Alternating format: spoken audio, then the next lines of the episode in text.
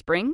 Is that you? Warmer temps mean new Allbirds styles. Meet the Super Light Collection, the lightest ever shoes from Allbirds, now in fresh colors. These must have travel shoes have a lighter than air feel and barely their fit that made them the most packable shoes ever. That means more comfort and less baggage. Try the super light tree runner with a cushy foam midsole and breathable eucalyptus fiber upper. Plus, they're comfy right out of the box. So, what can you do in a super light shoe? What can't you do is the better question. And because they're super packable, the real question is where are you taking them? Experience how Allbirds redefines comfort. Visit allbirds.com and use code SUPER24 for a free pair of socks with a purchase of $48 or more. That's A L L B I R D S.com. Code SUPER24. Hola, ¿qué tal? En este vídeo vamos a aclarar una serie de conceptos sobre el catabolismo y el anabolismo y para qué nos puede interesar conocer estos conceptos de cara a la mejora de la composición corporal. Así que sin más dilación, vamos a ello. Primero, vamos a comenzar hablando del catabolismo. ¿Qué es exactamente el catabolismo dentro del metabolismo? Pues el catabolismo no es más que la conversión de moléculas complejas o macromoléculas en moléculas simples o micromoléculas, librando además en este proceso energía en forma de ATP. Un ejemplo de catabolismo sería el de la grasa en el tejido adiposo, en la cual los triglicéridos que conforman este tejido adiposo que nosotros almacenamos en nuestra grasa es descompuesto en tres moléculas de ácido graso y una molécula de glicerol. Luego, posteriormente, esto será oxidado para obtener energía. Y aquí luego entra lo que sería el anabolismo, que es lo contrario, la conversión de micromoléculas en macromoléculas o moléculas simples en moléculas complejas y además este proceso consume energía, consume ATP.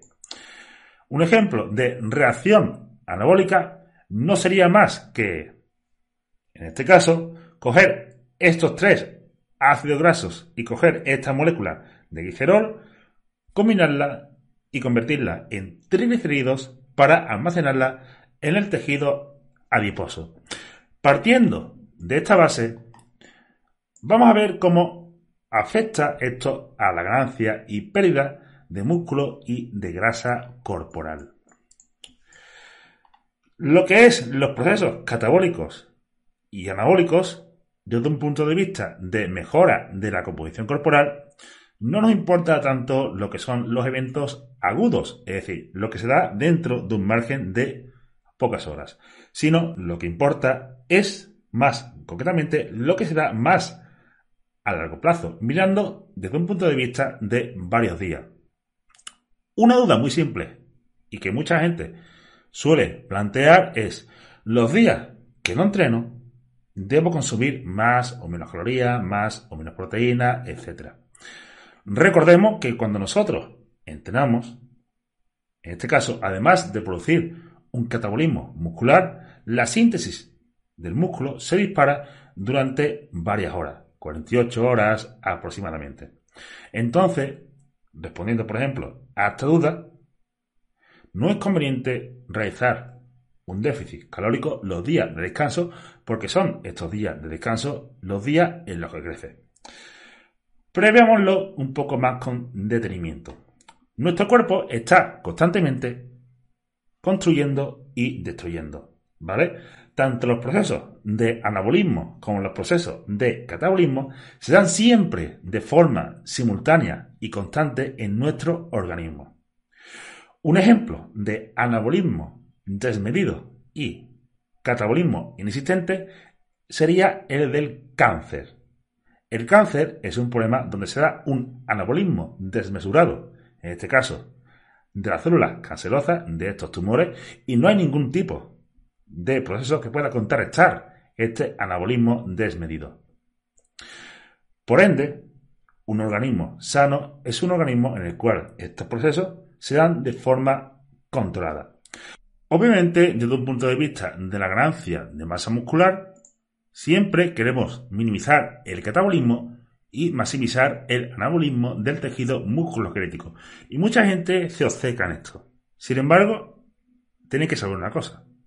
Y es que en personas que ya no son principiantes, lo que es el catabolismo muscular es muy, muy pequeño y se inhibe muy fácilmente.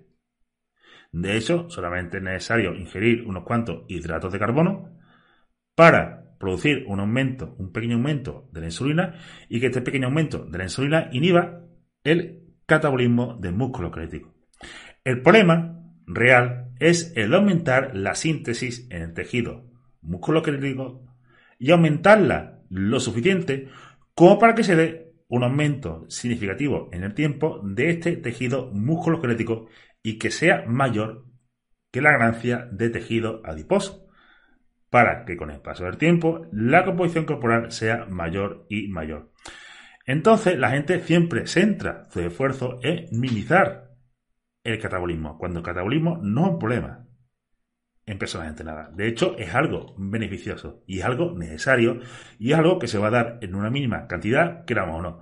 ¿Por qué? Esto se explica fácilmente con eh, lo que sería el ejemplo de la pared que queremos pintar. Nosotros queremos pintar una pared, ¿vale? Tiene pintura vieja y entonces antes de pintar la pared se quita esa pintura vieja que está desconchada para aplicar la pintura nueva y que no se caiga.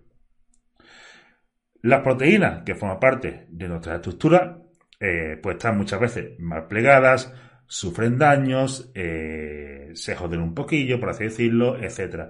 Entonces, nuestro cuerpo tiene que descomponer, tiene que romper estas proteínas para poder volver a formarlas de forma correcta y que estén debidamente plegadas, sin daños, etc. y que esto sea funcional. Por lo tanto, siempre va a haber un mínimo de catabolismo muscular, lo queramos o no, porque este catabolismo muscular va a ser necesario para eliminar esas estructuras anómalas y que nosotros podamos construir más y más estructuras de forma correcta. De lo contrario, sería como pintar una pared sin quitar la pintura antigua que está desconchada. Prácticamente se te caería de nuevo la pintura nueva que estás aplicando. Entonces, de nuevo, desde un punto de vista de la ganancia de masa muscular, no eh, os centréis tanto en minimizar el catabolismo, porque es fácilmente eliminado y es algo que igualmente siempre se va a dar en pequeña medida porque es inevitable y es algo necesario para que nuestro cuerpo pueda seguir construyendo masa muscular y que no incurramos en algún tipo de patología.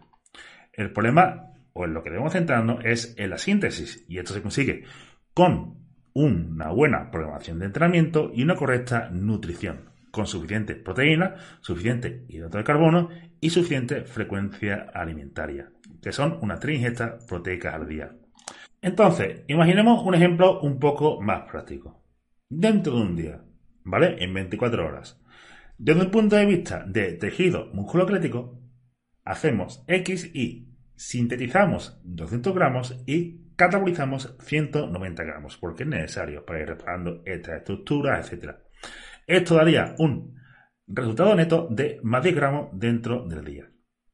Recordemos, miramos no eventos de forma aguda en una hora, sino más a largo plazo, en un día, dos días, tres días, etc. Y mantenerlo esto en el tiempo de forma constante. Ahora imaginemos otro ejemplo con el tejido adiposo, con la grasa. Síntesis en un día de 200 gramos. Catabolismo en un día de 210 gramos. Como resultado neto de ese día tenemos menos 10 gramos. Esto al principio puede parecer un poco de cajón, pero ¿realmente lo comprendes?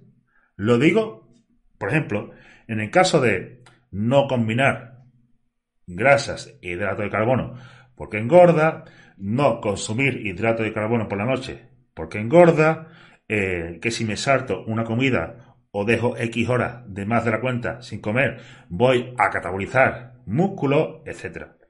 Recordemos, la energía ni se crea ni se destruye, solamente se transforma. Nosotros no podemos crear energía de la nada.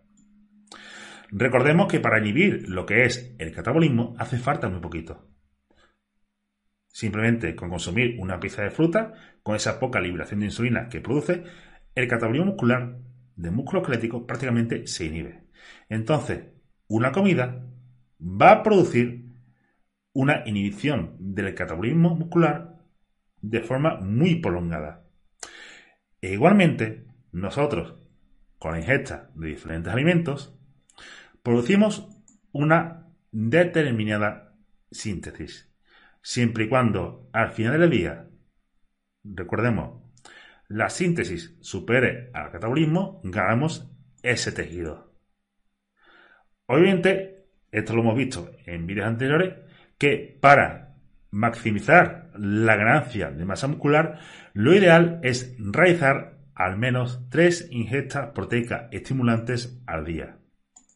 Menos de 3, una, dos. Se gana masa muscular siempre y cuando las condiciones sean adecuadas, sería entrenamiento de fuerza, dieta hipercalórica y dieta hiperproteica, pero se gana un poco menos.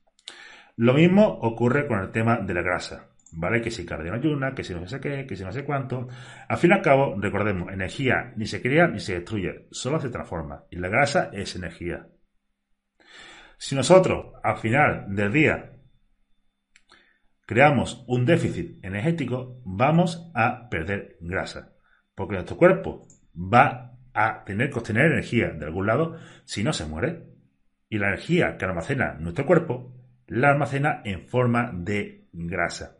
Entonces, estos son conceptos muy simples, pero que hay que tener muy en cuenta de cara a la programación de diferentes dietas y de cara a no obcecarse, de no ofuscarse con determinados eventos o con determinados protocolos, porque realmente no son tan útiles como os quiere vender. Que si hacer cardio ayuna, que si no combinar esto, que si eh, comer cada X horas, etc. Realmente no es tan complejo, es mucho más simple y lo único complejo es mantener una consistencia adecuada a lo largo del tiempo que permita que todos estos resultados vayan sumando 10 más 10 más 10 más 10 y al final este 10 se convierta en un 1000.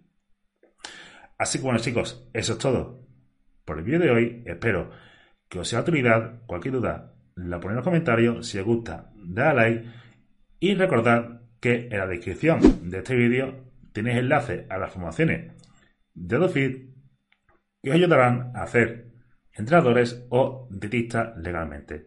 Así que muchas gracias a todos por escucharme y nos vemos de cara a próximos vídeos.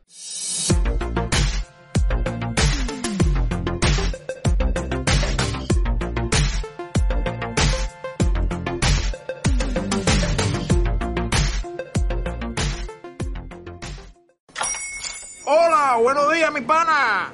Buenos días, bienvenido a Sherwin Williams. ¡Ey! ¿Qué onda, compadre? ¿Qué onda? Ya tengo lista la pintura que ordenaste en el ProPlus app. Con más de 6.000 representantes en nuestras tiendas listos para atenderte en tu idioma y beneficios para contratistas que encontrarás en aliadopro.com. En Sherwin Williams somos el aliado del PRO.